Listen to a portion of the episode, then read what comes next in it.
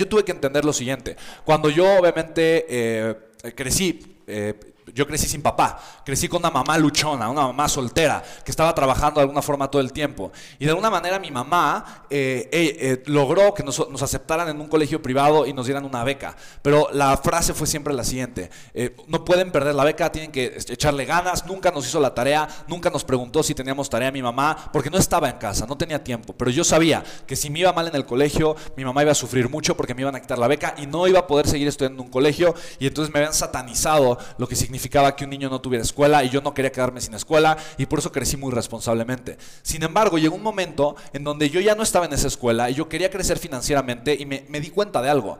Yo no estaba cómodo recibiendo dinero. A mí no me gustaba recibir. Yo me sentía muy mal conmigo, me sentía muy incómodo. Y entonces aprendí que yo le estaba dando un significado negativo a recibir y a generar abundancia financiera. Y te lo quiero compartir. Había dos, hubo dos fuentes de significado que tuve que trabajar y quiero que trabajemos juntos ahorita. Porque probablemente probablemente hoy hay fuentes de significado negativo con el acto de recibir dinero. Si tú estás cómodo recibiendo dinero, vender va a ser mucho más sencillo. Si tú estás incómodo recibiendo dinero, vender se te va a complicar mucho más. ¿Cuáles eran los dos significados positivos? Ahí te va. Punto número uno, mi abuelo la única figura paterna que tuve a lo largo de mi vida, o una de las más importantes, por así decirlo, sin que fuera mi papá, pero lo veía eh, tal vez los domingos, cada 15 días, una cosa así, fue mi abuelo, Fausto Trejo. Pato Patín, Patón, así le decíamos todos los nietos, Patito lindo, eh, es un ser humano hermoso con un corazón gigante, una persona que obviamente yo amo y admiro con todo mi ser, con todo mi corazón. Entonces mi Patito lindo, mi Fausto Trejo, se llama mi abuelo, él siempre decía que los pobres eran buenos y los ricos eran malos, ¿vale?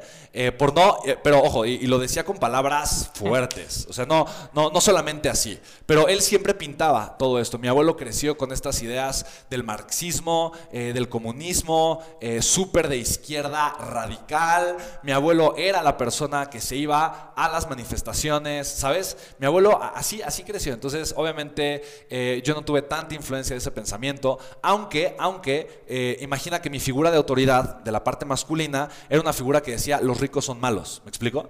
Entonces, de alguna manera, yo tuve que lidiar con eso porque yo sentía que si yo recibía, eso era malo. Punto número dos. Fíjate lo, impactante que era. Punto número dos. ¿Recuerdas la historia que te compartía de, niño con la escuela y con la beca, que yo no la podía perder? Bueno, una de las razones principales que podían hacer que de alguna forma el colegio dejara de becar a los estudiantes era que la familia le fuera bien económicamente. Entonces mi mamá nos decía es que si yo empiezo a ganar más dinero van a perder la beca. ¿Sabes? Entonces, de alguna forma yo vinculé. Si a mí me va bien emocionalmente, si yo recibo dinero, si yo recibo dinero, entonces voy a perjudicar a mi familia, porque vamos a dejar de recibir el apoyo que nos han dado. Ahora, esto yo sé que tal vez tiene mucho sentido, poco sentido para ti, no lo sé, pero esto tuvo todo el sentido para, para mí desde, desde joven, o sea, era algo que tal vez en mi mente eh, eh, consciente, en mi mente subconsciente estaba tatuado, estaba grabado ahí. Son estos frenos de manos que yo tenía con referentes al tema del dinero, referentes al tema de recibir, referentes al tema de estar generando abundancia para mí. Primero yo pensaba los ricos son malos, porque de alguna forma era la imagen que mi abuelo me había pintado, y por otro lado yo pensaba, si yo recibo y genero abundancia financiera, voy a perder todo el apoyo de las demás personas, ¿me explico?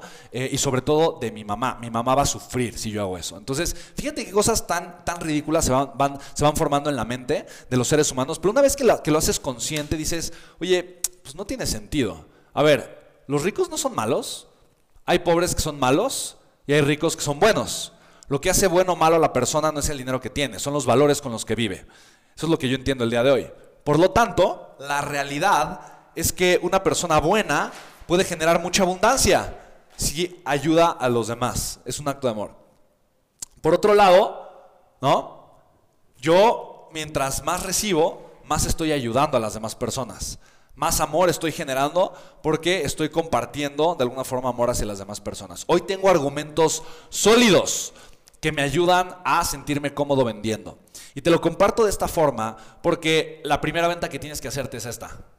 Si quieres ser un, experto y un crack en las ventas, tienes que venderte la idea de que vender es bueno y de que tú mereces recibir. Son estas dos ideas principales que necesitas venderte ahora mismo.